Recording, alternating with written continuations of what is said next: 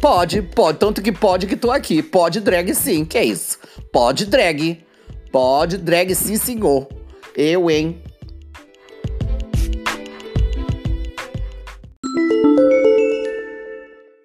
tenho a honra e o prazer de receber na noite de hoje, juntamente com vocês, uma grande personalidade para mim, uma grande personalidade que veio galgando o espaço há muito tempo atrás e ele está aí na área e se derrubar vai ser pênalti. Estamos falando nada mais nada menos do que Cláudio Nascimento. Boa noite, Cláudio. Boa noite, Lorna. Boa noite, todo mundo. Que bom. Cláudio, me fala uma coisa. Me conte aqui como começou a sua. Quando começou a sua vida antes de ser militante? Como é que foi a sua vida? De onde você veio, sua origem? Por favor, me conte aí. Lorna, primeiro eu quero te dizer que você está arrasando nos, nos, no Pod Drag. Você pode, pode muito. Você é muito competente, muito inteligente, muito sofisticada no que faz, nas suas lives, ah. nesse é, Pod Drag. Parabéns. Bem, eu tenho 49 anos. Eu é, inici... é, cara de menino! Menino, é, tem uma ruga nessa cara, caralho! 49, fazer 50 agora, daqui a alguns meses.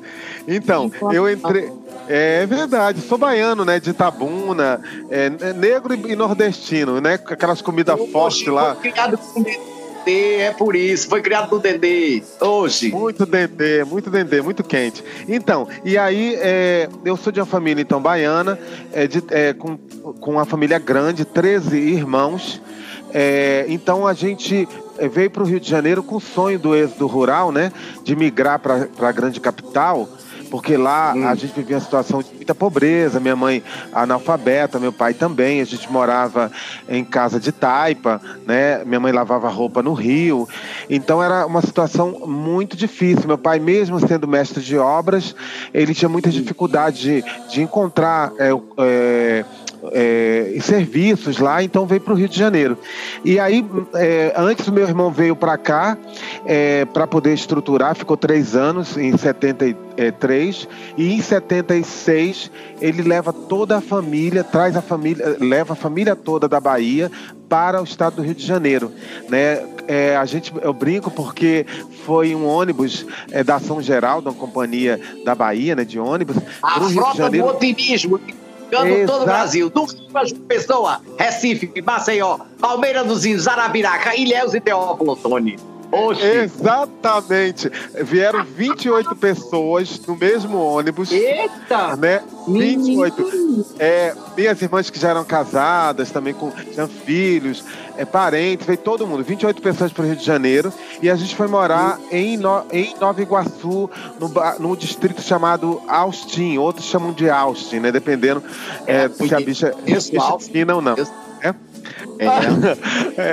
E aí lá é, eu fui ter, por exemplo, contato com televisão por volta de 11 anos de idade. Até então a gente não tinha televisão, não tinha é, muita estrutura, né? Morava é, numa casa um pouco melhor do que lá, mas também ainda não uhum. tinha estrutura é, devia, até porque eram muitas pessoas e, e, e, era uma época também de muita caristia, como falava, né? De muitas dificuldades sim, sim. também acontecendo e tal. Bom, e aí, então, é, minha mãe analfabeta, meu pai analfabeta, a maioria dos meus irmãos não estudaram até a terceira série do primário, né? Muita gente desdenhava dessa questão da educação e tal. Minha mãe sempre dizia: meu filho, a única forma que você vai se libertar disso aqui e conseguir um lugar ao sol no mundo é estudando. Estuda, meu filho, estuda. E então os mais jovens, minha mãe sempre estimulou é, estudar. Então, ela, por exemplo, mesmo sendo analfabeta, é muito interessante isso. Ela botava minha irmã para poder fazer os exercícios comigo e acompanhava hum. as minhas respostas. Se eu tremesse na fala, ela sabia que eu não, que eu não tinha domínio do, do assunto. Aí ela ia lá e dava uma bronca. E tinha uma palmatória do lado, né? Era babado. E é, era braba, a mulher era braba, braba, braba.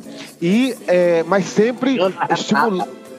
A baiana retada, mas sempre estimulando e sempre muito feliz. Eu lembro que que ela gostava que eu fizesse caderno de caligrafia, né? Porque ela dizia que ela queria que eu escrevesse bem e bonito que eu tinha que ter a letra bonita.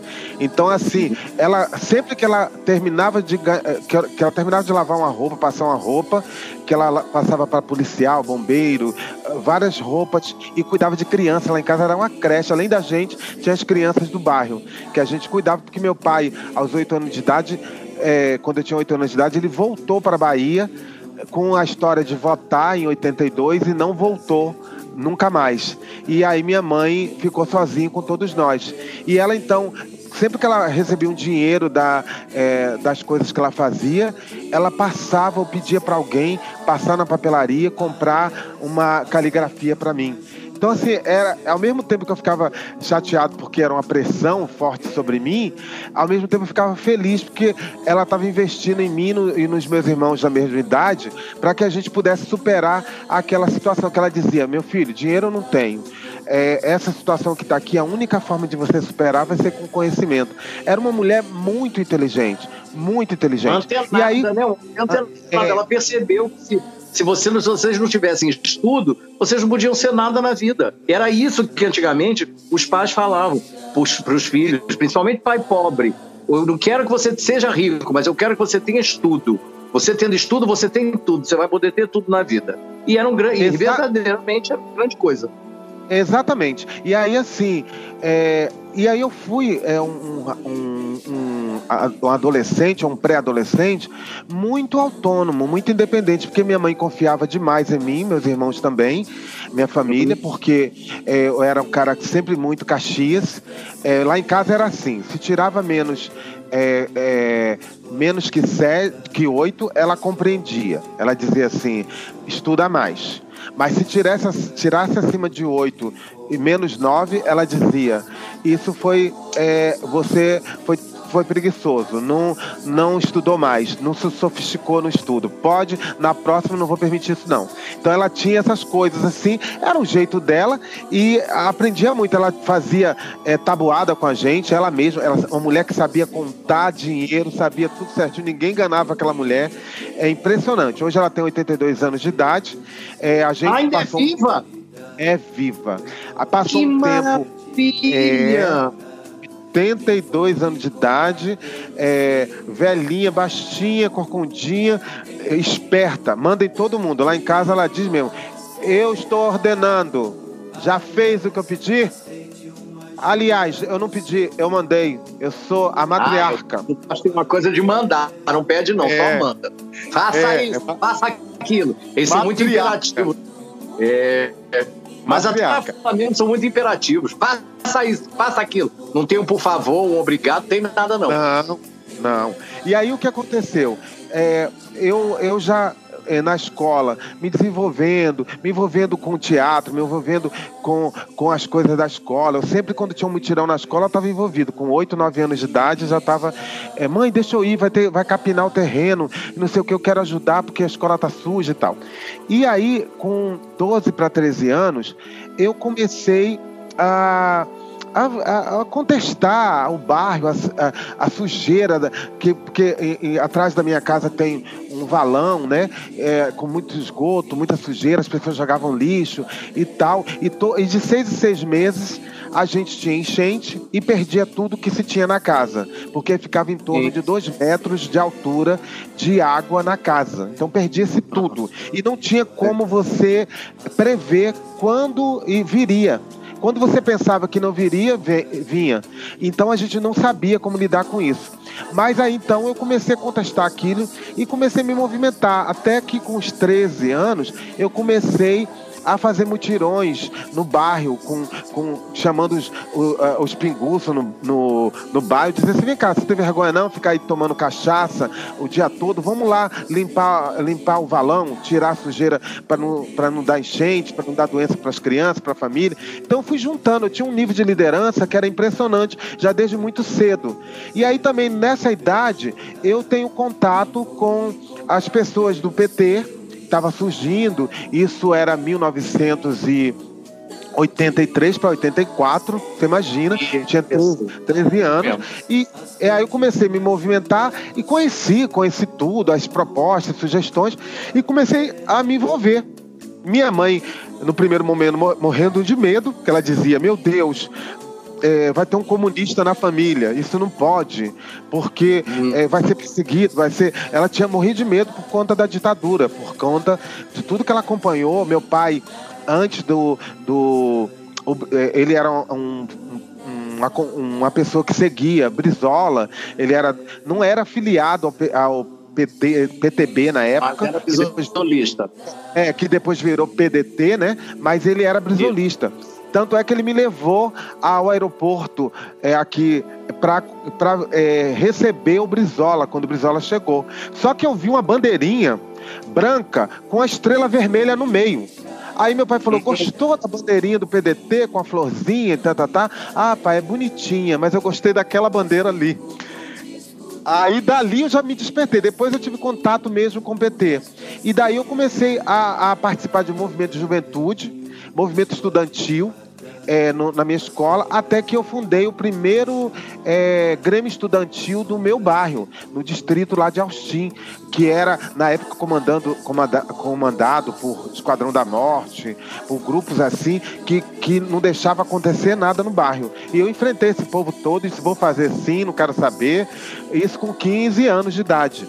Né? Então, assim, é, foi, foi, foi uma situação prematura, a educação da, da, que eu pude ter acesso que me ajudou, mas foi uma, uma infância e uma adolescência muito pobre, com muita miséria. É, houve situações onde eu passei fome, teve um período que a minha família, minha mãe é, plantava no, no quintal é, a, é, alface, quiabo, essas coisas assim, e a gente passou.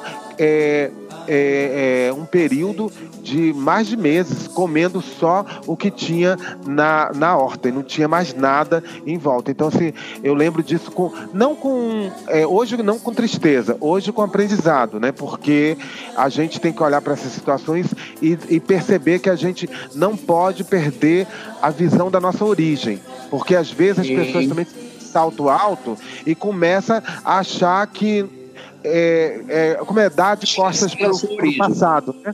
E esquecer a é, origem. Acho isso péssimo. Acho Também sempre acho. bom olhar para frente, mas sempre calcado em bases muito sólidas do que foi a tua história, né? Sim, com certeza. Com certeza. Acredito nisso também. E daí, do, do movimento estudantil, você partiu para. Então, isso é que é legal, porque assim, eu era um cara que eu fui educado na militância, 13, 14 anos, a ser um cara libertário. Então, quando eu via, por exemplo, tinha uma trans é, que morava no, na mesma rua que eu, chamada Chuchu. Então, quando todo mundo passava, ficava. Ah lá, já vai, vai, vai pegar homem hoje, né? Vai lá pro Lemolim. Lemolim era um hotel é, em Queimados que as trans faziam ponto lá. E eu dizia: para, gente, respeita as pessoas. Ela não mexe com ninguém, não mexe com você, deixa ela passar e tal. Era a Chuchu. E é interessante que eu depois eu vou encontrar com a Chuchu muito tempo depois. É, dez anos depois, eu já sou gay assumido, tá, tá, tá, no, na, no batom vermelho, e ela me conhece ela me abraça e diz com orgulho que ela tinha de ver um garoto, um adolescente, defendê-la é, das palhaçadas dos outros garotos ou do, do, dos homens machistas mais velhos. Isso foi um ponto. E o outro também, então quando eu encontrava um casal é, na rua ou, ou no próprio movimento estudantil, eu sempre defendia, dizia, não, gente, a gente está defendendo um mundo melhor, um mundo para todo mundo. Só que eu não tinha consciência, Lorna, que eu era gay não tinha consciência nenhuma, não sabia. Eu, não, porque não era uma coisa aparente, não era uma coisa que assim olhava para um homem e dizia: hum, que pernas, hum, que peito, hum, que boca gostosa, ai, ai, não sei o que, nada. Nunca, até os meus 18 anos, eu não tinha me despertado para essa perspectiva. Transava com meninas, tinha namoradas, na escola eu era chamado, é, meio, era tipo assim, um espadinha, né? Como todo mundo fala hoje, né? Era o espada. É, é, como eu era muito caxias nos estudos, então as garotas que não queriam estudar, não sei o quê, né? Ah, vou fazer o trabalho com o Cláudio. Aí eu falei, ah, então vou fazer na sua casa. Então, já tramando tudo na minha cabeça, né? Vou fazer o trabalho hum. com ela e depois, quem sabe, se não rola nada, né? E sempre uhum. rolava. Até os meus 18 anos foi assim um cara é, progressista, se envolvendo com as causas, não discriminando a questão LGBT nem as trans, é, mas transando com as meninas sem ter consciência nenhuma da sua, sexualidade. Até que eu vou para um congresso de estudantes em São Bernardo do Campo. É, hum. E nesse congresso eu conheço um menino é, também é, na minha idade, eu tinha 18 anos, ele também 18. É todo pintozinha, não sei o quê. E aí é, participou de uma primeira reunião que eu é, estava falando, que eu liderava o grupo estudantil é, do do, do um, de uma corrente que eu coordenava na Baixada chamada Alicerce da Juventude Socialista. Cheguei a coordenar um, esse grupo com mais de 1.200 jovens da Baixada. Isso no final de 80, você imagina, né? Então era o Esquadrão da Morte ameaçando que ia matar, porque não podia ter essa coisa de comunista dentro, dentro da Baixada e tal. E aí esse garoto se, se eh, entusiasmou comigo é, e tal começou a, a, andar comigo dentro do Congresso, até que um dia ele vira e disse assim para mim: eu ia dar uma, uma fala na, no, no, no dia final do encontro final, que era para defender algumas teses importantes e tal. E a, o grupo disse que quem ia defender era eu, para poder me preparar para começar a ser uma liderança nacional. Então eles tinham esses preparos, né? De botar a gente hum. num confronto ali, né? No, no, no, no, no pênalti, na como boca, você fala. Na boca na do boca pênalti. Do, do, do gol. É, na, na boca, boca, do. do... Ou, ou, ou, ou, chuta, não tem história. Tem que fazer o pênalti. É. E, aí, e aí o que aconteceu? Ele chegou e disse pra mim assim: Cara, você se diz revolucionário, libertário e não sei o quê e tal. Quero ver você me dar um beijo aqui nesse encontro tinha mais de 7 mil estudantes do Brasil todo, né, numa quadra imensa no ABC, é, é, lá no, no, em São Paulo, no interior no, no, grande, na Grande São Paulo, né? E aí eu falei, que isso, cara, não tem nada a ver. É, é, eu defender o direito das pessoas. É, não tem nada a ver. Eu é. sou boneca, eu não sou boneca. É, exatamente. Aí ele vira e diz assim: não, mostra aí que você é um revolucionário e me beija. Eu falei, ah, cara, para. Aí fui fazer outras coisas. Ah. Chegou em dado momento, tô lá escrevendo o meu discurso que eu ia fazer. Ah. Ele viu a minha cabeça assim, disse assim: Eu quero ser revolucionário na prática. E puxou a minha cabeça e me deu um beijo. Mas aquele beijo assim, é, ah. é como é, é francês. Ah. E, e aí foi um choque. O último falei, tango em Paris. O último tango em Paris. Isso mesmo. Aí eu falei, que isso, cara? Me respeita, não tem nada a ver. É, que isso, você tá invadindo minha privacidade, tá, tá, tá. Passou. Lorna, aquele beijo, aquela, aqueles lábios, aquela textura, aquele calor da, dos lábios, aquela umidade dos lábios não saíam da minha lembrança. Do, eu sentia nos teus lábios. Já é a tua música. Lábios que beijei, mãos que afaguei. Que maravilha. Aí, Lorna, eu saí daquele encontro, eu não fiquei no outro dia. Eu ainda tinha mais dois dias de encontro, que seriam outros temas. Eu falei, não, eu vou embora. Peguei minhas coisas, não falei com ninguém, fui embora de é, São Bernardo para é, a cidade de São Paulo para pegar um ônibus para vir para o Rio. E aí isso ficou na minha cabeça, na minha cabeça cabeça. Chega, é, chega em casa, eu olho pro espelho, eu olho ele me beijando. Eu olho pro espelho, olho ele me beijando. Aí eu falei, sabe uma coisa? Você é viado. Eu olhei para mim mesmo e disse, você é viado. É, nenhum, nenhum beijo de nenhuma menina fez isso com a tua cabeça e com o seu sentimento.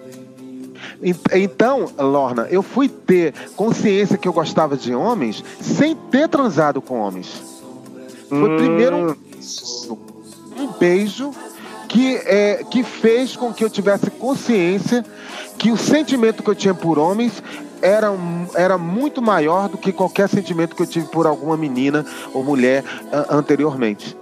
E dali, babado, não é babado? Isso é babado, é, é. porque as pessoas falam, você teve algum trauma, né? No, tal, alguém tentou te abusar, você transou com alguém, fez meinha. Eu não fiz nada disso. Nada hum. disso. Nada disso. E aí, o, aí eh, dias depois, eu é, fiquei feliz. Comecei, fiquei feliz. Eu falei, não, você é gay, é isso mesmo, tá, tá, tá, tranquilo e tal.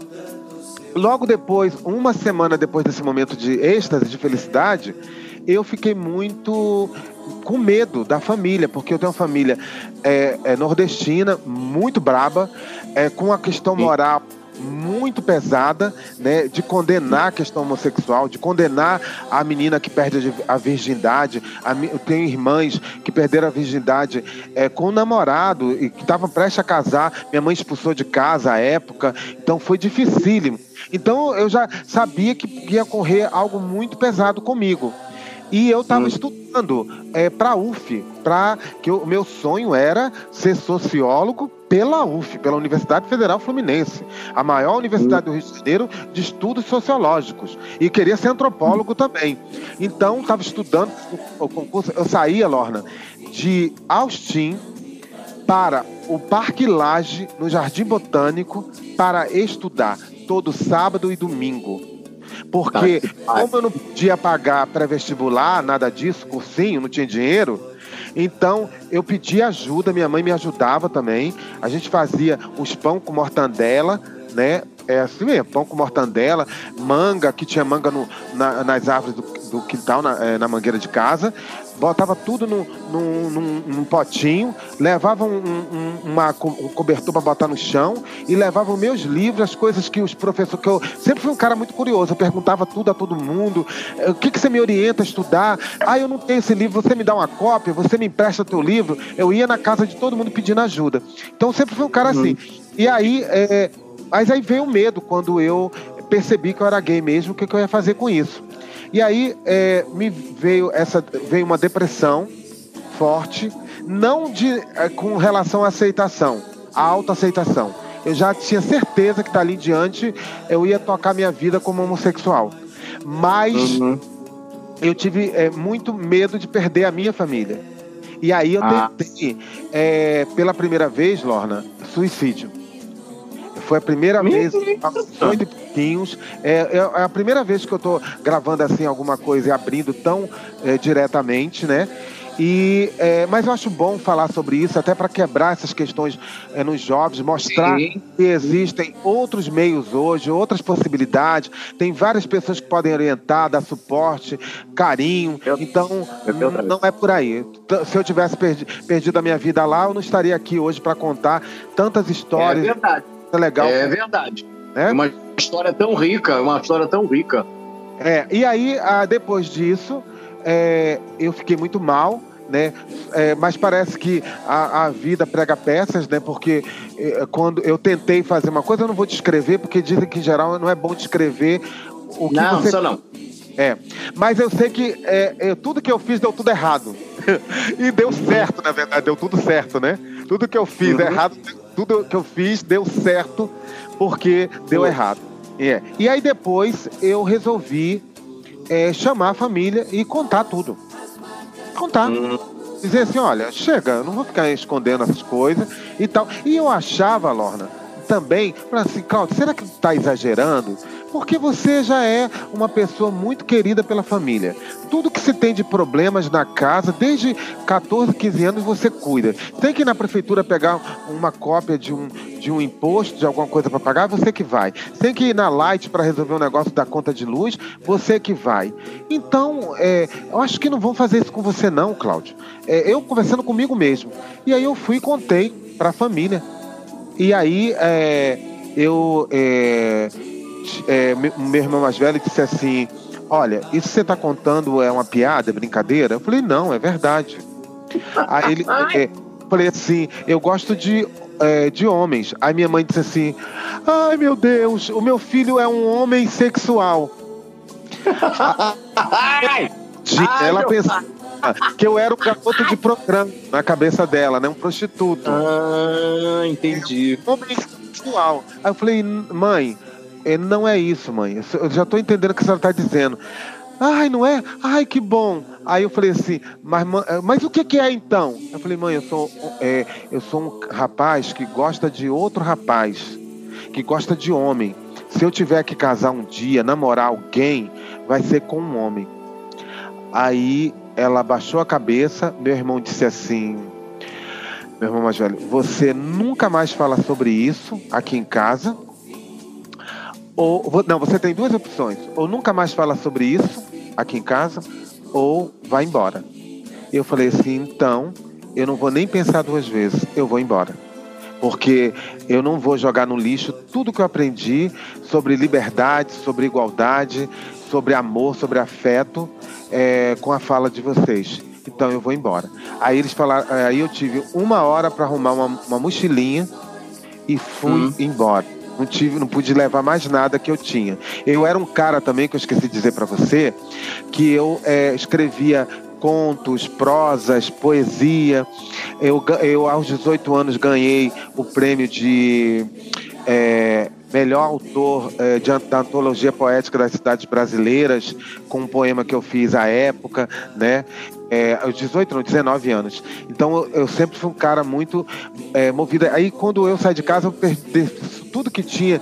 Era cadernos e cadernos com poesia, com contos. Foi-se embora e até hoje eu não tenho mais, porque depois eu fui resgatar, mas aí com as enchentes, com tudo, é, se perdeu. Então minha história inicial foi essa, né? A história. Aí com a militância que eu já fazia no movimento estudantil. Hum. E eu, eu falei, bem, vim desse congresso vivenciei essa situação toda. Isso tudo, Lorna, foi em três meses, tá? Depois que eu assumi. Uhum. Tudo aconteceu uhum. ao mesmo tempo Aí eu falei, sabe uma coisa? Eu vou, eu não não, eu, eu, vou agradecer ao movimento estudantil, esse tempo que eu participei dos 14 até aos 18, mas eu acho que está na hora então de eu dar uma contribuição para o movimento LGBT, na época não era LGBT, era homossexual, para o movimento homossexual. E aí, aos 18 anos, eu tô 18 e pouquinho lá, é, já estava é, já esperto para pegação, né? Aí a bicha já começa, né? Se destacar, né? Opa! Opa. Aí eu ia, é, ia pra praça. área, se pai pênalti, tô aqui. É, Aí eu já saía, dizia, mãe, eu, vou dar uma voltinha ali e tal. Antes ainda de eu sair de casa. Tinha saído de casa? Não, ah, antes, antes ainda. Uma voltinha ah, ali, tá, no tá, seu tá, tá. e tal. Aí Uh, e depois. E, de, e, aí eu ia para a praça do. Uma praça no, no, em Nova Iguaçu, chamada Praça da Liberdade. Olha o nome. Linda, né? O nome já era super legal. E aí eu arranjei meu primeiro. Sugestivo. É, já arranjei meu primeiro namorado. É, é, dois meses depois, quando eu assumo para mim mesmo, e três meses, um mês depois do, de eu arranjar um namorado, eu, sou, eu saio de casa. E aí, hum. é, Entendeu? Então foi assim, tudo acontecendo. E aí eu decidi, falei, não, eu vou participar do movimento LGBT. Na época tinha o Eugênio, Eugênio Biapino, que era militante junto com o Neno Ferreira da Agani, que na, na época era a Agani, Associação de Gays Amigos de Nova Iguaçu. Agora é a Agani, hum. Associação de Gays Amigos de Nova Iguaçu e Mesquita, né? Porque na época era tudo junto. E aí eu, é, eu tô lá nesse, nessa praça e recebo um boletim mimeografado, olha só, mimeografado. Hoje... Menino da época do mimeógrafo! Mimeógrafo, olha isso. Mimeógrafo. E, o, e, o, e, e com isso as é O PH, né, minha filha? É, é tempo do Ronca. E, era, e os desenhos manuscritos. Os, o, o, o Neno datilografava e o Eugênio fazia as é, imagens. Eram umas imagens é, bem assim, rústica e tal, é, tentando imitar uns homens gregos e tal, mas eu fiquei apaixonado por aquilo e no final chamava para participar da primeira reunião, não sei o que, não sei o que. E aí eu disse, eu vou participar disso. Então tudo aconteceu junto. Mas aí no meio dessa história eu fui expulso de casa e aí eu fiquei perambulando na casa de amigos, é, é, na casa de amigos ou na rua. Isso aconteceu durante quase nove meses da minha vida. Por quê? Porque é, as pessoas naquela época, se hoje já tem preconceito, você imagina para uma mãe solteira com um filho, deixar o filho com mais um, um, um amigo que é gay dentro da casa. O falatório que era em volta é, no bairro. Então as pessoas ficavam com medo, com medo de, de ter. Tinha o tal do mão branca, mão preta, né? É, Esquadrão da Morte. Então as pessoas tinham muito medo. Eu compreendia todas as pessoas. Não tinha, não tinha tenho raiva de ninguém, Lorna, dessa época. Porque cada um que me deu um dia de abrigo nas suas casas, numa madrugada, é, talvez. que, me, que não fez nada. É, e, fe, e me possibilitou não estar morto. Porque você lembra os garotos da área, né? Então é, tá aí para contar a história. Então, eu é, é, poderia ter sido um garoto da Candelária. Então, assim, uhum. é, é, eu então ficava na casa de um de outro e muitas noites eu dormi na Cinelândia, dormi é, na Central do Brasil, dormi em bairros é, de Madureira, Marechal Hermes, Nova Iguaçu, Caxias. era uma situação muito difícil. E aí, então, até que eu, eu é, conectado com o pessoal do movimento negro também, é, uma menina me chama para a gente juntos é, fazer uma ocupação de uma escola particular. Já era que indianara na sua vida. Já era indianara já era, na sua vida, já fazendo já era uma indianara aos 18 anos, aos 18 para 19 anos. Aí a gente organizou a ocupação. Fomos hum. para lá, tudo participamos da ocupação. E aí, claro, as famílias ficavam com um espaço melhor. Era lá no, no Meia, na rua Sobral, perto do Colégio uhum. Visconde Cairu. E aí uhum. eu é, participei com ela, mas eu sempre dizia para ela: eu quero arranjar um, um trabalho. À medida que eu arranjar um trabalho, eu vou sair daqui. Ela dizia assim: não, aquele sonho da casa própria, né? Que o governo vai dar uma casa e não sei o quê. Aí eu dizia para ela: olha, meu amor, eu tudo bem, eu te respeito, mas eu vou tocar minha vida porque eu quero, se eu arranjar um emprego, eu vou alugar uma casinha porque eu quero estudar, quero me estruturar e eu sei que eu preciso de um pouco mínimo de conforto para poder fazer essas coisas. Aqui eu não vou conseguir. Então eu tinha já essa visão pragmática das coisas, Lona. Sempre, tudo eu olhava para as coisas e dizia assim: isso é só uma fase, isso é só uma fase. Calma, não se deprima. Você vai passar por isso, você vai superar. Eu converso comigo é mesmo. Coisa. Mas é a gente ter sempre esse pensamento positivo, que aí as coisas positivas sempre acontecem com a gente. Mas da família, Lorna, eu não conseguia desvencilhar a raiva e o ódio e a mágoa. Não conseguia. Até mais ou menos meus 20 anos, essa coisa era dura, era forte, porque eu ainda tentei, aos 19 e pouquinho, voltar à família. Porque eu já estava trabalhando, trabalhando no Sindicato dos Previdenciários aqui no Rio de Janeiro, o Sindisprev, ganhando um bom salário, muito bom para hum. a minha idade, né? É super respeitado lá na minha homossexualidade e tudo mais.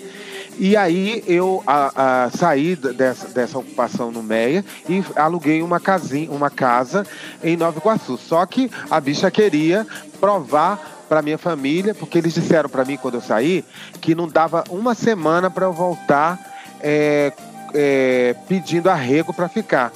E eu disse que, é, que Deus ia me ajudar que é, o cuspe não ia cair no meu rosto, que eu, que eu não ia uhum. voltar, né?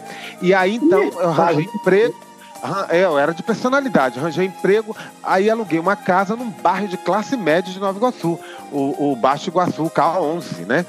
Na Praça do Skate, era chiquérrimo morar por ali com os apartamentos e tal. Morava numa vila chiquérrima e tal. Só que, assim, o dinheiro que eu ganhava só dava para pagar o aluguel o aluguel e algum dinheirinho para dar pra minha mãe.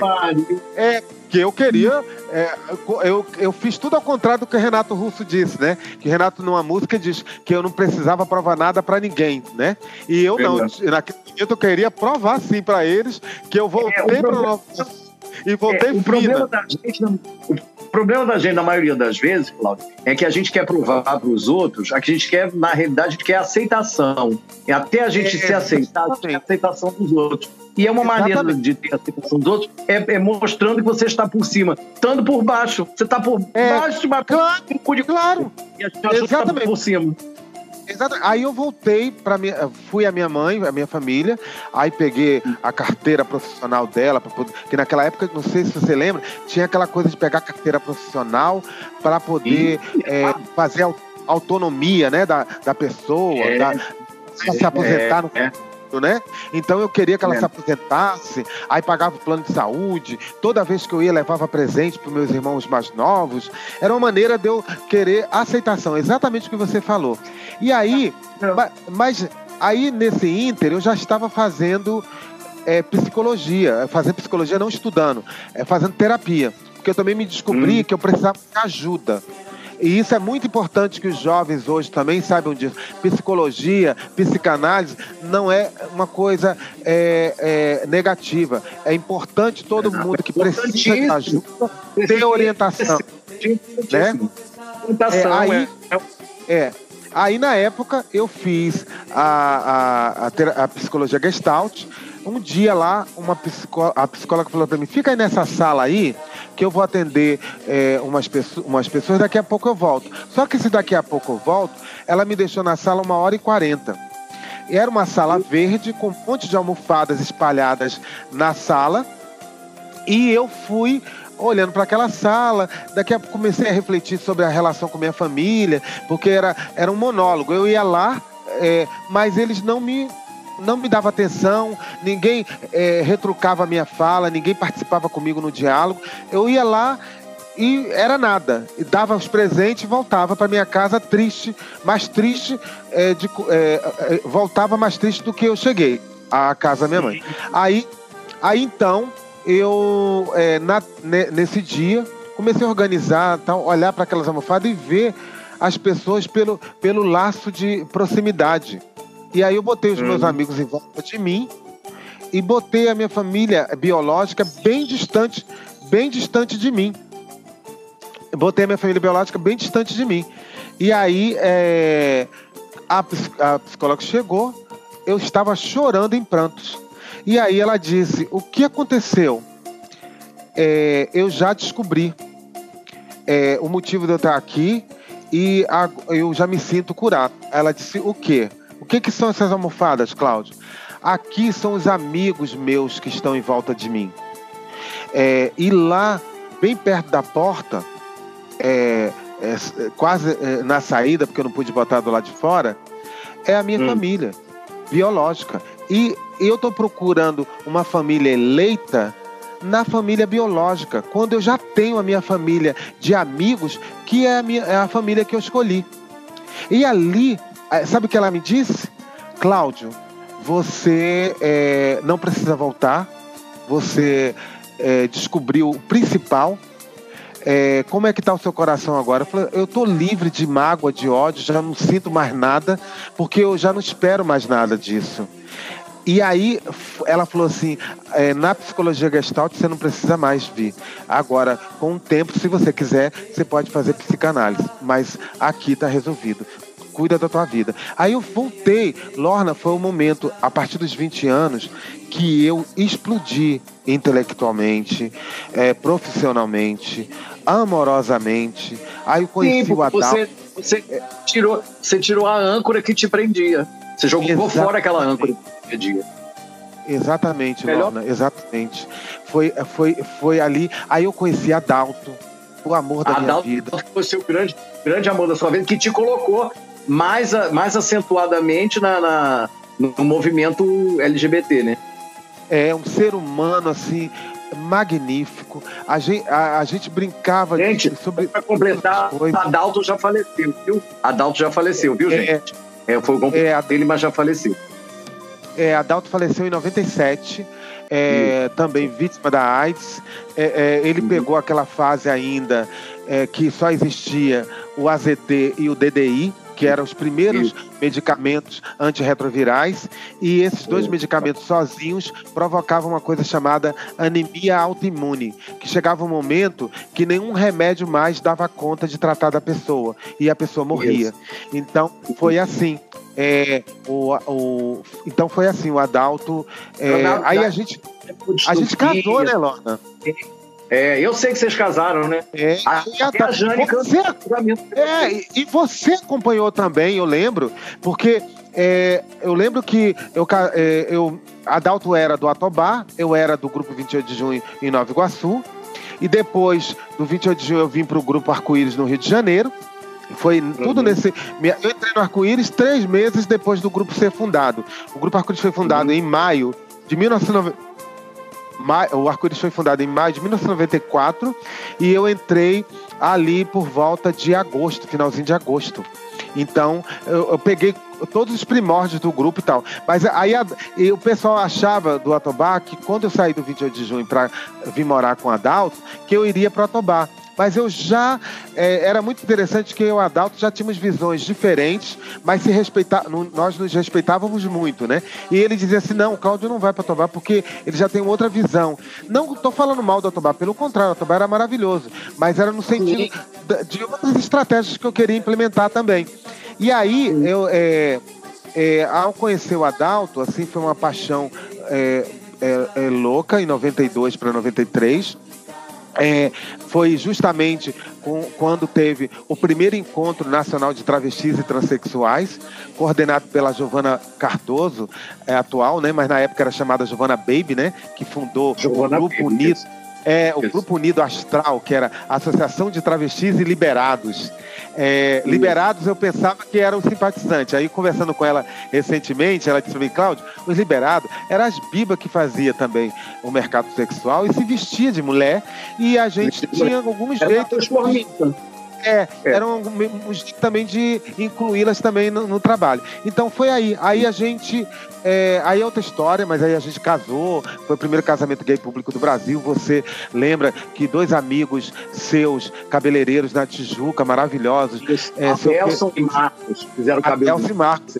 É, eles, na época, a gente botou uma lista no, no na Mesbla, aí saiu nos jornais, aí a, algumas pessoas ligavam pra gente se oferecendo para cortar o cabelo, para fazer estética para fazer Foi a coisa mais linda do mundo, um momento mágico. E o Adalto, é, na época, ele com HIV, ele dizia para mim: Cláudio, você quer mesmo embarcar nisso?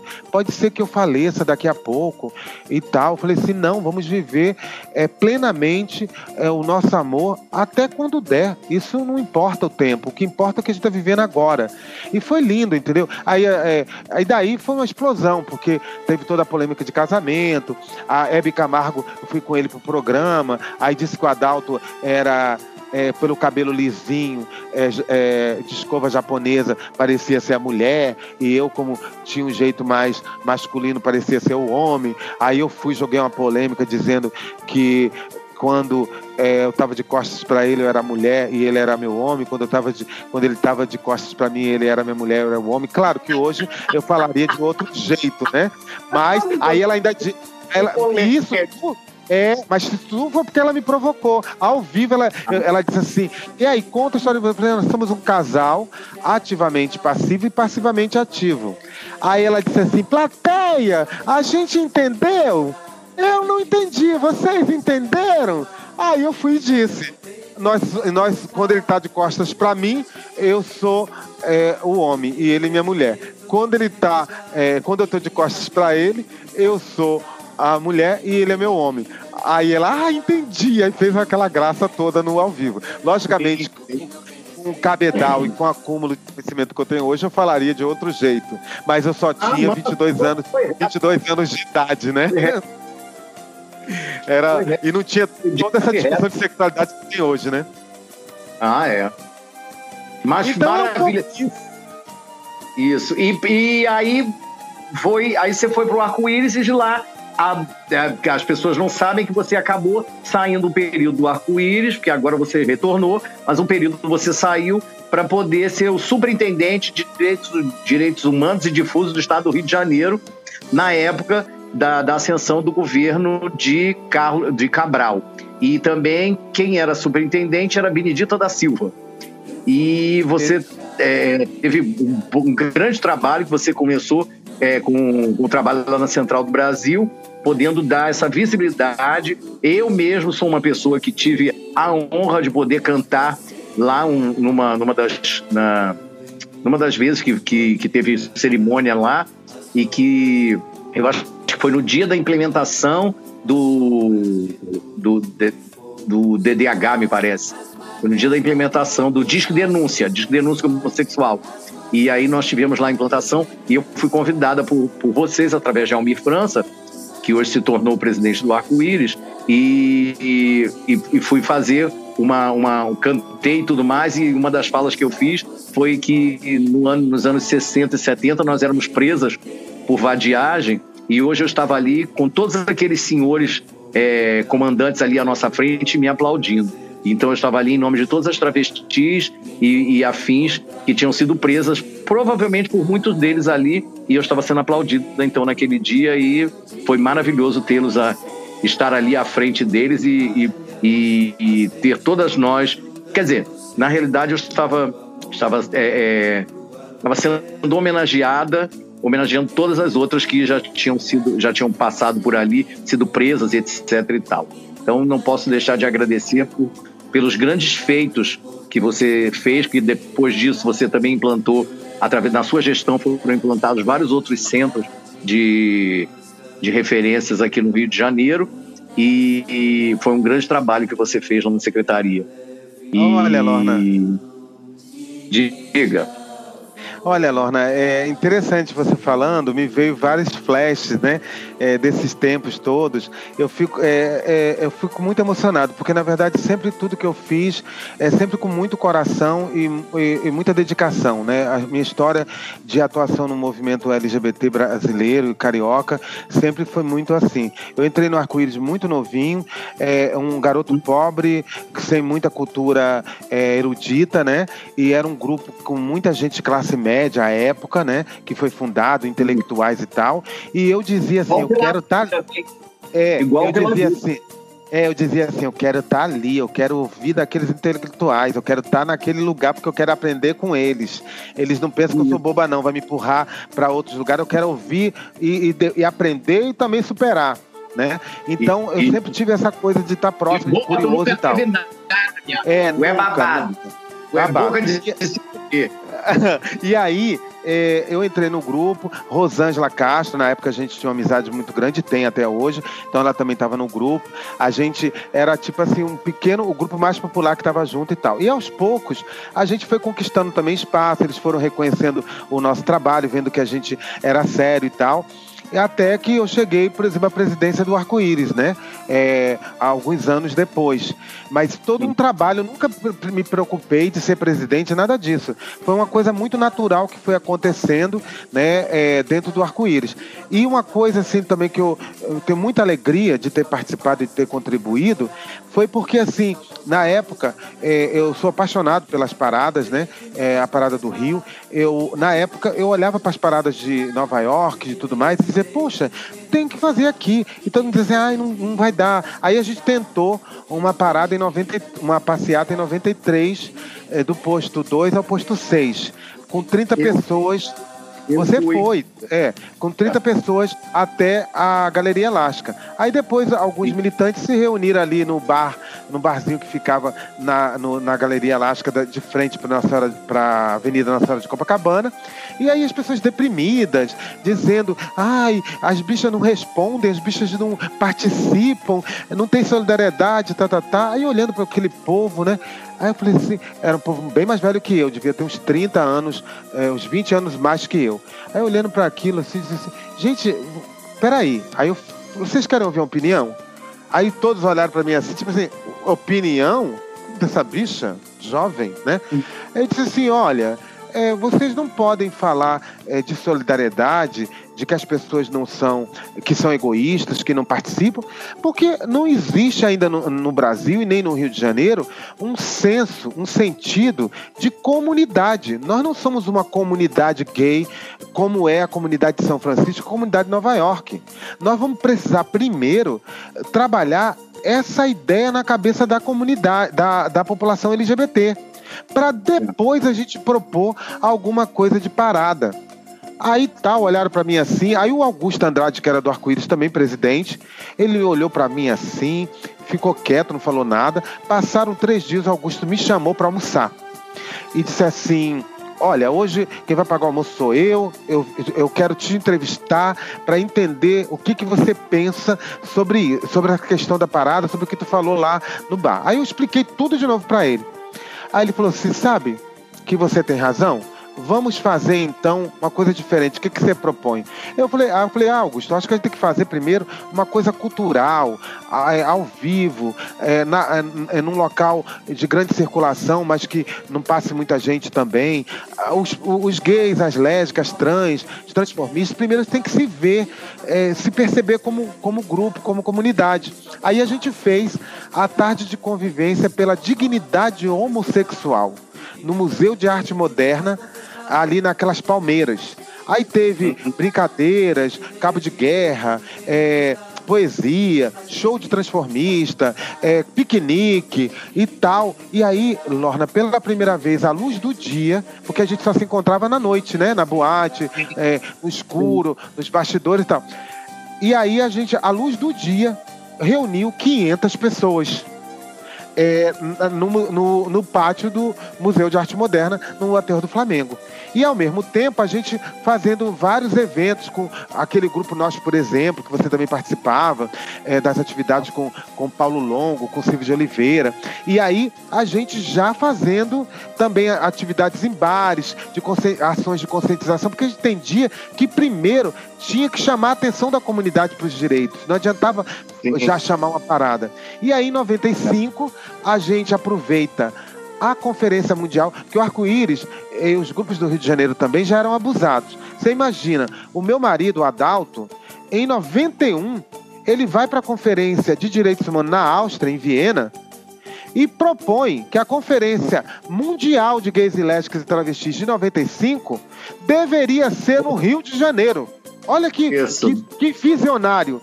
Aí em 93, é. A conferência LGBT em no, é, mundial em Nova York, quem estava lá era o Tony Reis, de Curitiba. É, liga liga para nós, o grupo novinho ainda, o Cláudio, o Augusto Andrade, Adalto, é, Raimundo Pereira, nosso querido Raimundo Pereira, Paulo César Fernandes, vocês vão mesmo bancar o que Adalto propôs de fazer a Conferência Mundial aí no Rio de Janeiro? Vocês têm estrutura, têm dinheiro? Olha, foi tão engraçado que ninguém disse que não tinha, todo mundo disse que tinha. Aí depois, no dia seguinte, se encontra nós cinco para conversar no Sindicato dos Previdenciários, todo mundo desesperado, dizendo assim: nós somos malucos, nós dissemos que temos estrutura, mas nós não temos nada. Como é que a gente vai fazer uma conferência mundial que vai trazer mil, duas mil pessoas para cá? Aí todo mundo se movimentou, a gente, o arco-íris entrou todo, buscou apoio internacional, tinha muita gente que falava inglês, não sei o quê, e a gente conseguiu, em é, um ano e meio depois, realizar a Conferência Mundial de Gays e Lésbicas no hotel chiquérrimo em Copacabana, que foi no antigo Rio Palace, que depois se tornou Softel, né? E agora parece que está fechado em obra. E Isso. foi um, era o maior centro de, um dos maiores centros de convenções, só perdia para o Copacabana Palace. E é. a gente conseguiu fazer uma conferência para 1.800 pessoas, Lorna, de 40 países. Isso foi uma coisa histórica. Aí naquele momento eu disse, gente, eu e Augusto Andrade e outras pessoas, gente, essa é a oportunidade. Ou a gente inicia a parada agora, ou perdeu. Ou nunca mais. Ou perdeu seu time, ou nunca mais. É. E aí a gente faz. Então, são histórias assim que ajuda também a juventude que vai ouvir esse pod, podcast, uh, o pod drag e outras pessoas a ver que a história é, é, do movimento LGBT no Rio de Janeiro no Brasil é muito bonita. E as drag queens, as transformistas ajudando nas boates, é, sempre que o arco-íris e que o Atobá e que outros grupos é, precisava passar uma mensagem, era a Lorna, era a. Como é o nome da nossa falecida maravilhosa, também que me apoiou minha campanha? Laura de Bison. Laura, Laura. de Vitton, da, do Boêmio, Rose, Rose Bombom, é, Nádia Coquete, Lola, Lola Batalhão, é, gente uhum. maravilhosa. É, o Eric Barreto com Carmiranda. Uhum. Gente que sempre nos ajudou a fazer chegar a mensagem de forma traduzida, trocando em miúdos, para a comunidade LGBT. As cantoras lésbicas, né, que também, Elsa, por exemplo, foi é, durante décadas também cantando e sempre levando a mensagem da prevenção, a mensagem de cidadania e direitos. Então, assim, é, é, eu digo sempre assim, que isso não é uma história de uma pessoa, é uma história de várias pessoas que se conectaram para construir esse movimento. E eu, eu tenho orgulho de fazer parte disso. Aí vem o Almir França. Eu era apaixonado pelo Almir desde antes. Eu sempre cutucava o Almir, né? Falava, Almir, eu quero você e tal. Eu sempre, quando olhava para alguém, via um talento e via uma sensibilidade Aí eu disse para mim, Almi, vem para cá, vamos fazer toda a cenografia, o design, a estética da parada. A parada tem que ter uma linguagem além da política, ela tem que falar através da cenografia no carro, da roupa que as pessoas estão vestindo, de como que a gente está estruturando esteticamente o evento. E ele se apaixonou eu sou um sedutor, eu sei que eu sou, também isso eu sei. Eu tenho até medo, às vezes, disso, porque às vezes eu converso com uma pessoa, a pessoa acha que eu estou já paquerando ela. Aí eu tenho medo agora, Lorna, de até conversar muito com, com, com, com algumas pessoas que acham, ah, tá me paquerando. Às vezes não é nada disso, é porque eu gostei ah, da pessoa. Imagina, deixa a pessoa pensar. É. O importante é que é, você está é. fazendo o teu trabalho, está fazendo o problema é dela, né? O problema é dela, né? É? É, é, Meu Deus, ela tá achando que ela é a última bocada do prato. Ah, para de é. graça. É isso mesmo. Pensar que eu já tô com o tabuleiro cheio de cocada em casa ainda para comer. Então é verdade. Não é? E aí, e aí também tem uma outra passagem bacana. Eu fui candidato a vereador em 96, né? Uhum. A, aqui no Rio de Janeiro. Fui o candidato gay mais votado do país. Né, fui primeiro suplente do PT, é, fui suplente do PT na Câmara de Vereadores da cidade do Rio, mas nenhum vereador à época abriu mão para que eu pudesse assumir, né? Há algum mês, uhum. algum tempo. É, hoje, se isso acontecesse, teria uma pressão social tão grande que alguém ia ter que abrir mão para pelo menos assumir um mês, né? Mas naquela é, época não é. aconteceu. Mas foi uma experiência muito rica e muito importante para meu aprendizado, também para minha relação com o mundo e com as pessoas. Tive muito apoio, muito, muito suporte, muita gente que ajudou. Acho que isso é que importa muito. E ah, depois veio esse, essa, é, esse desafio, como você falou, que começou primeiro no governo federal, né? Porque eu fui a primeira LGBT a dar aula para gestores do governo federal, ainda no governo Fernando Henrique porque eles estavam procurando alguém para poder dar, um, dar algumas aulas, mas eles estavam com medo, porque Fernando Henrique era mais conservador e tal, com medo de chamar alguém muito radical e aí é, é, assustar todo mundo e acabar o projeto de Sim. inclusão do tema LGBT no governo federal.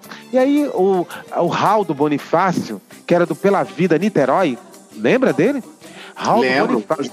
Então, e também daqui do Pela Vida Rio, ele falou assim: não, tem um rapaz lá no Rio de Janeiro, ele é super radical nas coisas que ele defende, mas ele é muito diplomático, jeito de fazer e tal tudo que combinar com ele, ele vai cumprir. Ele não vai a, a, atravessar o sinal. Ele, porque eu sempre entendi, Lorna, que também a gente tem que respeitar os espaços e ir acumulando forças. Não adianta também achar que vai conquistar tudo de uma vez que não conquista. Você vai conquistando para passo, né? É, é, hum. é, step by step.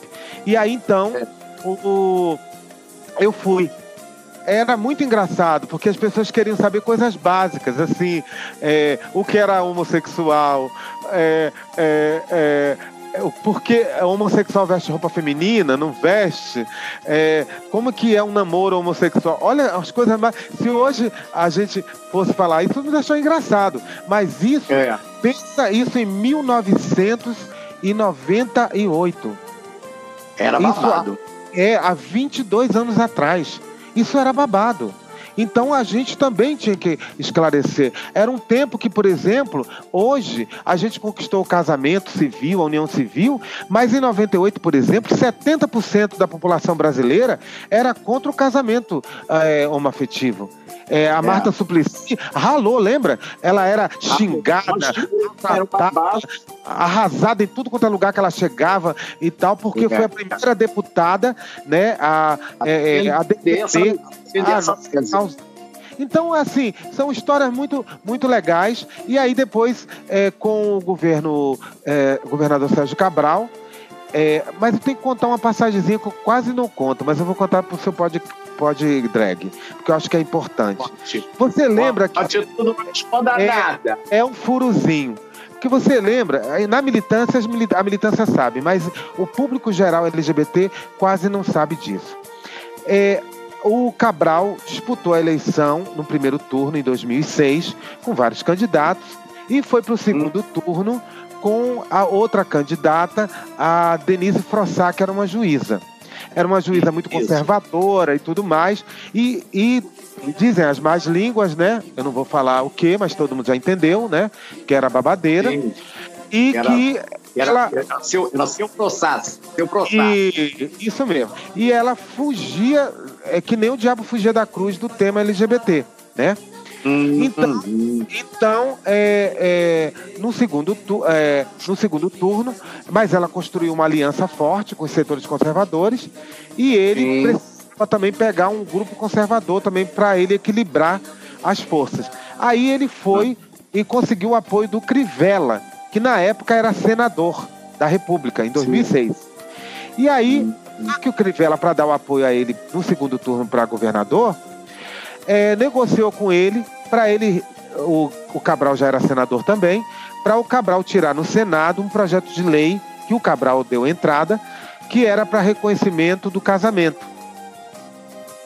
E aí, na época, a gente até entendia que não era que nós nem queríamos o casamento. Não é porque nós não queríamos o casamento, era porque era uma bandeira muito avançada para a época. A gente ainda reivindicava Sim. a união civil.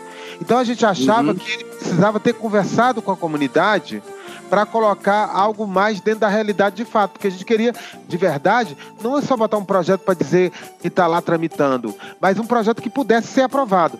Mas aí, naquele momento, é, ele tirar o projeto, aí era uma sinalização que ele estava concordando com um senador conservador. E aí eu lembro Sim. que ele estava lá na, na Câmara, a gente estava no Arco-Íris, na sede do Arco-Íris aqui no Rio, e o Cabral, é, é, alguém de lá, não vou dizer o nome porque eu tenho que preservar, mas já você, eu te amo, te adoro, para sempre. Essa pessoa trabalhava no setor de Projetos do Senado Federal. Hum, hum. Avisou para mim, Cláudio, você não sabe o que está acontecendo. Acabou de entrar Sérgio Cabral e Crivella aqui. E o Cabral mandou é, é, arquivar o projeto dele é, de casamento a pedido do Crivella. Esse foi o acordo que eles fizeram para ter o apoio do Crivella no segundo turno. Aí, meu amor, babado, né? Gritaria e confusão.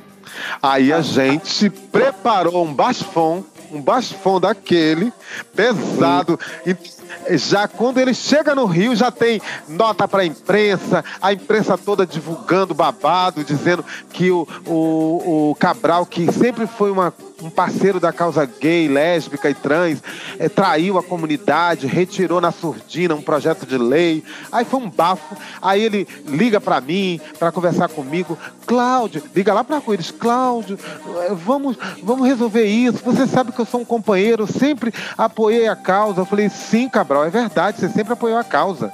Mas é, o que importa não é o passado, meu amor. Na política, o que importa é o presente. Você está é. sinalizando para a comunidade, para a sociedade carioca, que você vai fazer um governo conservador, um governo atrasado, que aceita pedidos de crivela. Isso a gente não vai aceitar. Aí foi um bafo. Aí ele teve que voltar com um projeto lá no Senado. E aí, mesmo assim, não resolveu. E aí, os velhinhos, porque lembra, era turismo, os gays e lésbicas e os velhinhos, que apoiavam sempre o Cabral. Aí Isso. os velhinhos velhinhos começaram a dar entrevista pro jornal e acontecendo no horário eleitoral, os velhinhos dizendo assim, no, na, nas entrevistas do jornal, eu tô ficando meio desconfiado, porque se ele apoiava sempre os, os aposentados e os gays, e agora não tá apoiando mais os gays, então daqui a pouco também pode não, não apoiar mais a gente. Então hum. começou uma onda de desconfiança. E aí foi foi obrigado, dez dias depois, a ter que de novo a gente sentar ah, numa reunião é, no comitê da campanha dele na Barra da Tijuca, Carlos Mink e a deputada Cida Diogo, à época, fizeram a articulação para a gente se encontrar com Cabral. E Cabral teve que assinar uma carta compromisso chamada Carta Compromisso por um Rio Sem Homofobia. Foi nessa carta que Cabral assumiu os compromissos na gestão que ele iniciou em 2007 esse histórico, poucas pessoas sabem. Então, eu quero contar porque eu acho que eh, a gente não sabe quando é o dia da manhã e eu não estou contando a história, eu estou começando a contar pedaços da história, porque eu acho que é importante. É, a gente não sabe o que pode acontecer, então é importante registrar. E aí, então, 2000, é, ele, nisso ele foi muito sério. Quando acabou a eleição, é, em novembro, ele já me procurou e disse: Eu quero você no governo. E aí eu procurei o arco-íris, procurei o arco-íris. Falei com o grupo, já era do uhum. grupo, uhum. é, vi todo mundo, falei, gente, agora? Aí todo mundo, né? Preocupado, porque no primeiro momento a gente fica desconfiado, né, Lorna? Porque é. entrar em governo, pe é, é, pegar uma liderança do movimento e botar dentro do governo, chupa, chupa, chupa, tira toda a energia daquela liderança, é, descaracteriza a liderança, fragiliza é, é, e depois descarta, joga no lixo. É assim que é. fizeram com o movimento é igual, igual fazem com, é. é. igual fazem com ator na Rede Globo. Chega Exato. lá, tira, tira a pobre da, tira a pessoa, tira toda o glamour da pessoa e depois quando não tem mais nada joga fora. Exatamente. Então eu fiquei com muito medo, muito desconfiado de eu entrar no governo, não conseguir fazer nada e ainda depois ser visto pela comunidade como um vendido. Então tinha muito medo é. disso. E o arco-íris também tinha medo, porque era a organização que politicamente conduziu tudo isso. Então depois uhum. a gente vai ser acusado de é, ter aceitado o cargo só por interesse. Aí então a gente levou, Lorna, de novembro de 2006 até maio de 2007, negociando com a Benedita da Silva e com o governador Sérgio Cabral, é, se dava mesmo para a gente entrar ou não. Porque aí a gente disse assim: para entrar, eu quero escolher a minha equipe. E eu vou botar pessoas do movimento, que entende a história do movimento, é, que entende as nossas reivindicações. Claro, vou botar gente estudada, gente que sabe as coisas, mas gente que tem compromisso com o movimento. Eu quero ter essa liberdade. Eu vou poder indicar? Dois, tem que ter recurso. Sem recurso não tem conversa fiada. É, pode falar o que for, vai ser só bobagem. Porque na hora H, eu para fazer uma campanha é, com materiais, divulgação contra a discriminação, tem que ter dinheiro para produzir. Para fazer Sim. Um vídeo para televisão, tem que ter dinheiro para produzir. Para fazer eventos na comunidade em todo o estado do Rio de Janeiro, tem que ter recurso. Então eu fui muito danado nisso, entendeu? Mas isso porque eu tinha o Almir, o Júlio, é, a Marcele, todo o grupo Arco-Íris e, e, a militância do Rio de Janeiro me ajudando a pensar junto, entendeu? Nós fomos um coletivo muito forte naquela época. É, Gilmara é já estava militando também no, é, é, inicialmente, ela estava criando o grupo Conexão G, também estava o GDN de Niterói, Grupo Sete Cores, grupos da Baixada, e toda hora a gente conversava para poder trocar opinião. Então eu só decidi entrar quando eu consegui conversar com quase todo mundo e todo mundo disse para mim assim: entra. Quando, quando houve um consenso, né? Quando houve um consenso. Quando houve um consenso, isso mesmo. Entra, Cláudio. Aí eu ainda, antes de entrar, eu disse: Cabral, o seguinte, eu também não vou ficar encostado numa salinha, numa mesinha pequenininha, escondida, porque você está botando um gay é, visível dentro do seu governo eu não vou me diminuir aqui dentro. É, se for para eu me diminuir aqui dentro, é melhor ficar onde eu estou. Eu nem entro. Ele não, Cláudio, pode usar todos os canais de comunicação do governo, bota para quebrar, é, é, tudo que você quiser que eu vá participar, eu vou e realmente ele é, pode se criticar ele agora com toda essa questão da corrupção e tudo mais, mas na nossa questão ele foi maravilhoso nesse período. É. Foi ele o responsável, inclusive, né, Lorna, pelo se tem casamento civil para homossexuais, lésbica, gay, travesti, transexual no Brasil hoje, agradeça, reconheça Nossa. que foi iniciativa do Sérgio Cabral, porque na época o movimento do Rio É, Cabral e Mink, mas eu digo que o, o Cabral deu entrada, né? No, Sim, no- sim. na ação junto ao Supremo É. Tribunal Federal. Porque na época foi pedido a todos os 27 governadores. Nenhum quis. O único que teve coragem, a maioria dizia, ai, não vou botar meu- minha mão nessa cumbuca, não. Ah, isso é muito polêmico, não sei o quê. E ele que deu entrada na ação em nome do governo do Estado, questionando que homossexuais LGBTs são cidadãos de segunda classe? Perguntando ao STF. Porque se não são, aonde está a igualdade de direitos eh, dos casais homossexuais e homoafetivos e transhomoafetivos com os casais heterossexuais? Eles não têm os mesmos direitos, então tem que garantir os mesmos direitos. Então, assim, Tá. ele era um estrategista, sabe? Um cara É. maravilhoso nisso. Então, assim, é uma história. A história também do Brasil, é, dos direitos LGBT, há de se reconhecer que também se confunde com a história do movimento LGBT brasileiro. a história do movimento brasileiro de LGBT nos direitos se confunde também com a história do movimento LGBT do Rio de Janeiro. Nós, por muitas décadas, fomos muito ativos e muito eh, militantes. E aí, assim, eh, foram nove anos de atuação no governo. Eh, depois o Cabral saiu, entrou Pezão. Já no Pezão foi mais complicado. No primeiro momento foi bom, mas depois ele, eh, com medo de perder apoio no, no Legislativo, na Assembleia, ele começou a negociar com outros setores mais conservadores, que em dado momento pediu a minha cabeça. Né? E aí eu fui Sim. exonerado em fevereiro de 2017, inclusive sem ser avisado anteriormente. Eu fui exonerado no dia do meu aniversário e fiquei sabendo da exoneração pela imprensa, pelo jornal O Dia, e não como é, educadamente, diplomaticamente, qualquer um.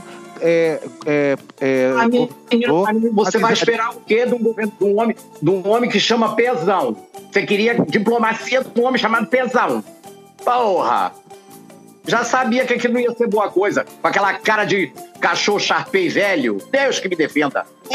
e aí eu voltei pro arco-íris e assim. Eu me reencontrei de novo. São três anos é, no arco-íris 2017 para cá.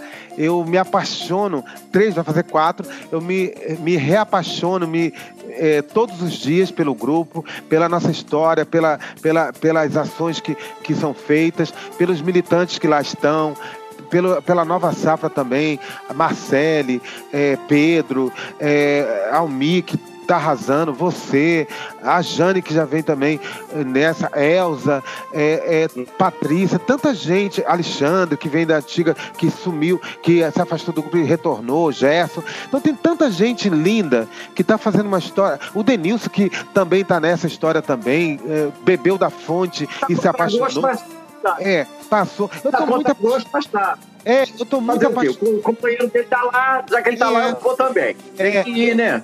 Jogado lá na gira, jogado no fogo também. É, adoro trabalhar com ele, eu tô apaixonado de novo. Eu me reencontrei de novo na militância, é, me sinto um cara extremamente é, renovado do ponto de vista, inclusive, é, de pensar militância, porque no primeiros momentos eu fiquei tentando entender qual que era, qual que eram as novidades né, do movimento. Porque eu fiquei afastado diretamente do movimento nove anos. Eu fiquei no governo tocando as políticas públicas para LGBT. Claro que eu sempre é, é, tratei as coisas com os grupos, com o movimento, mas é diferente de você estar ali dentro, né? E você estar cuidando das coisas dentro do Estado, dentro do governo. Mas hoje não, hoje eu estou feliz, me reencontrei, é, ótimo estar aqui com você. Estou me reencontrando também nesse mundo da internet, porque a gente é uma realidade que veio para ficar, então também estou me reaprendendo a utilizar esse, esse espaço. Estou muito apaixonado. Estou solteiro, três anos solteiro. Não estou é, desesperado. Estou de boa hoje, hoje dia dos namorados. Não, não, não tô de problema, não tô deprimido, tô nada disso. Pelo contrário, tomei meu vinhozinho ali, comi minha comidinha de boa, ouvindo uma música, porque a primeira coisa que eu aprendi para a gente estar com alguém, a gente tem que se amar para É. e se gostar e gostar de si, de si próprio sozinho. Se a gente não conseguir conviver conosco, como é que a gente vai dividir com alguém, né?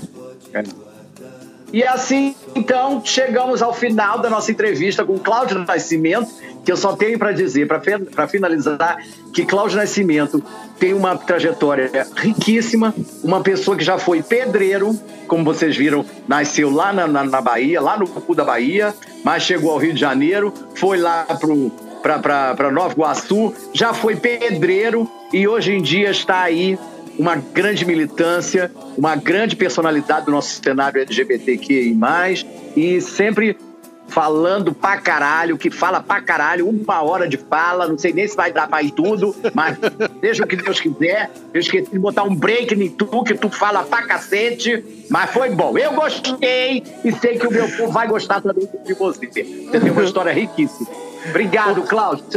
Olha, suas considerações finais, seja breve, breve. Lorna, é, ah. obrigado e digo para vocês que assim é, a cultura LGBT é, é, o grande espaço de emancipação da comunidade. Se não fosse também toda, tudo que se construiu por, com vocês, com a cultura LGBT nos bares, boates, saunas, sarará, a gente não teria construído o movimento LGBT também. Então, eu queria dedicar também esse dia, essa entrevista, a todas as drag queens, todos os atores transformistas que ajudaram a construir essa história de resistência. E travestis é, eu, mas eu, tô, eu, foquei na história da, da na cultura, né? As travestis, transformistas, drag queens, as cantoras lésbicas, a cultura ah, Os viados todos, pronto, os viados ah, todas, todas, todas, todo, caralho. Vamos, todo mundo maravilhoso. Beijo. Beijo, obrigada, Cláudio. Beijo grande. E assim terminamos com o Cláudio Nascimento. Vamos lá.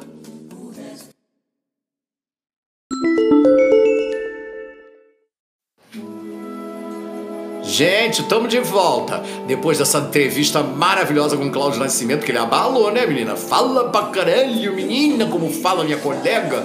Estamos de volta aqui com o nosso pod drag. Com o nosso Little Fire, tá, meu amor? Reproduzida em Nova York, meu bem. É like ao amado, através de Marco. Ai, Marco, maravilhoso. Obrigada, gente. E, obviamente na, eu gosto de dar, fazer uma, uma cantoriazinha. Eu vou cantar um pouco, vou cantar uma música de Chico Buarque de Holanda que fala muito bem de término de relacionamento, porque a gente não sabe, né? Às vezes, para terminar relacionamento, não se sabe o que fazer, nem o que falar. E essa música chama-se Trocando em Miúdos, de Chico Buarque. É maravilhosa, adoro. Vou cantar para vocês agora então. Maestro. Introduzindo, por favor.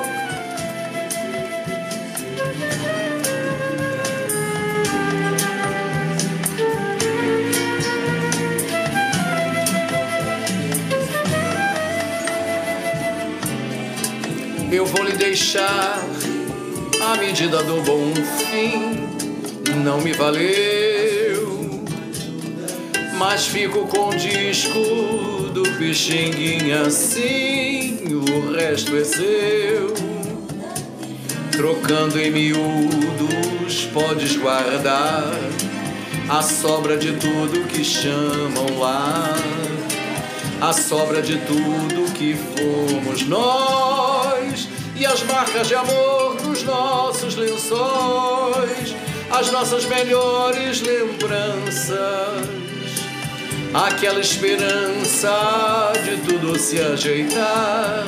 Pode esquecer aquela aliança, você pode empenhar ou derreter. Mas devo dizer que não vou lhe dar o enorme prazer de me ver chorar nem vou lhe cobrar pelo seu estrago, meu peito tão dilacerado. Aliás, aceite uma ajuda do seu futuro amor para o aluguel. Devolvo Neruda que você me tomou e nunca leu.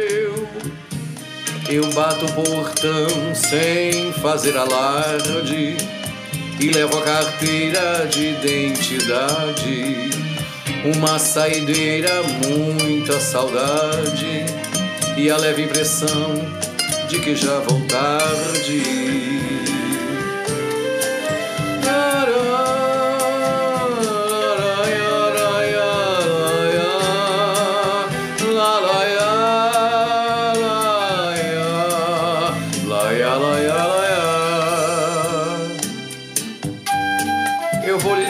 a medida do bom fim, não me valeu. Mas fico com o disco do bichinguinho assim, o resto é seu. Eu bato o portão sem fazer alarde e levo a carteira de identidade. Uma saideira, muita saudade. E a marca de amor nos nossos lençóis, as nossas melhores lembranças. Aquela esperança de tudo se ajeitar, pode esquecer. Aquela aliança você pode empenhar ou derreter. Mas devo dizer que não vou lhe dar o enorme prazer de me ver chorar. Nem vou lhe cobrar pelo seu e a leve impressão de que já vou tarde.